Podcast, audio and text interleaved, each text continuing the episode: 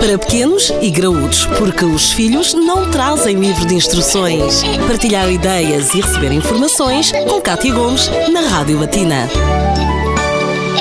Nem todos os relacionamentos resultam e alguns casamentos até podem mesmo acabar em divórcio. Mas a grande questão que lançamos hoje no Pequenos Graúdos é como dizer aos seus filhos que o casal, no fundo, se vai separar. O psicólogo João Fernando Martins dá-nos então algumas dicas. João, existe aqui, é um assunto, não deixa de ser um assunto delicado e existe alguma forma de aliviar a tensão em torno do mesmo? Olá, Cátia, sem dúvida que não deixa de ser um assunto delicado e que é fator de sofrimento em muitas famílias e muitas crianças também. De facto, uh, é sem dúvida melhor que, e, e, acho que estamos todos de acordo em relação a isso, uh, quando o afeto acaba, quando acaba o amor, não é? E não há nada a fazer, é muito melhor as pessoas seguirem cada um o seu caminho do que estarem a alimentar uma relação que efetivamente será prejudicial a todos, não é? E que está segura apenas por um elo de ligação, não é? Que existe, que é uma criança. Exatamente. Ou seja, para a criança, se calhar a curto prazo essa separação acaba, uh, obviamente será, ou uh, provavelmente será, uh, veículo de algum sofrimento, mas a longo prazo e depois à medida que ela se vai adaptando, desde que haja uma boa consolidação dessas alterações, é muito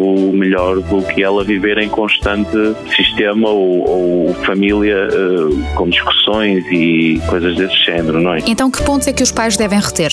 em relação ao divórcio em si, é importante que quando comunicamos a uma criança que os pais compreendam que cada criança é diferente. Portanto, não vamos andar aqui com uh, uh, fórmulas mágicas sobre a melhor maneira de contar à criança uma situação, porque cada criança tem a sua personalidade e cada criança já tem a sua vivência e experiência e sabe efetivamente lidar. E os pais, teoricamente ou a priori, conhecem melhor que ninguém a maneira como contar determinado assunto à criança. No entanto, existem obviamente algumas coisas que são importantes ter em consideração. A primeira eu acho que é não esconder, ou seja, devemos comunicar à criança antecipadamente, mais uma vez preparando-a para uma possível alteração dessa dinâmica familiar, dessa assim dinâmica do seu sistema, ou seja, da maneira como ela vai viver daqui para a frente. Isto ajuda de certa maneira que ela pare, porque muitas delas, como são apanhadas de surpresa, acabam por pensar que daqui para a frente virá um pesadelo, irão viver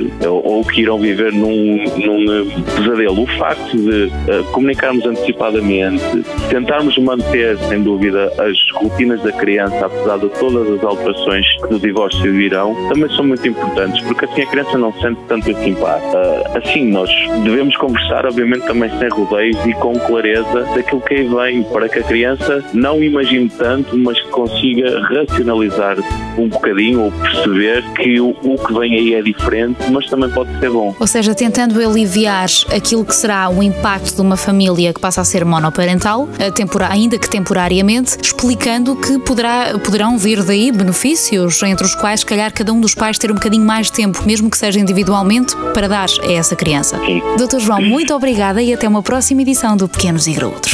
Para pequenos e graúdos, a vida de filhos e pais, de segunda a sexta-feira, na Rádio Latina.